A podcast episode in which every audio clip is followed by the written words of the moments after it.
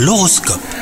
C'est Thibaut, vous écoutez votre horoscope, on est le mercredi 1er mars aujourd'hui. Les lions, si vous êtes en couple, vous connaîtrez les montagnes russes et vous ne saurez pas sur quel pied danser, donc prenez le temps d'en parler avec votre moitié et vous retrouverez cet équilibre perdu.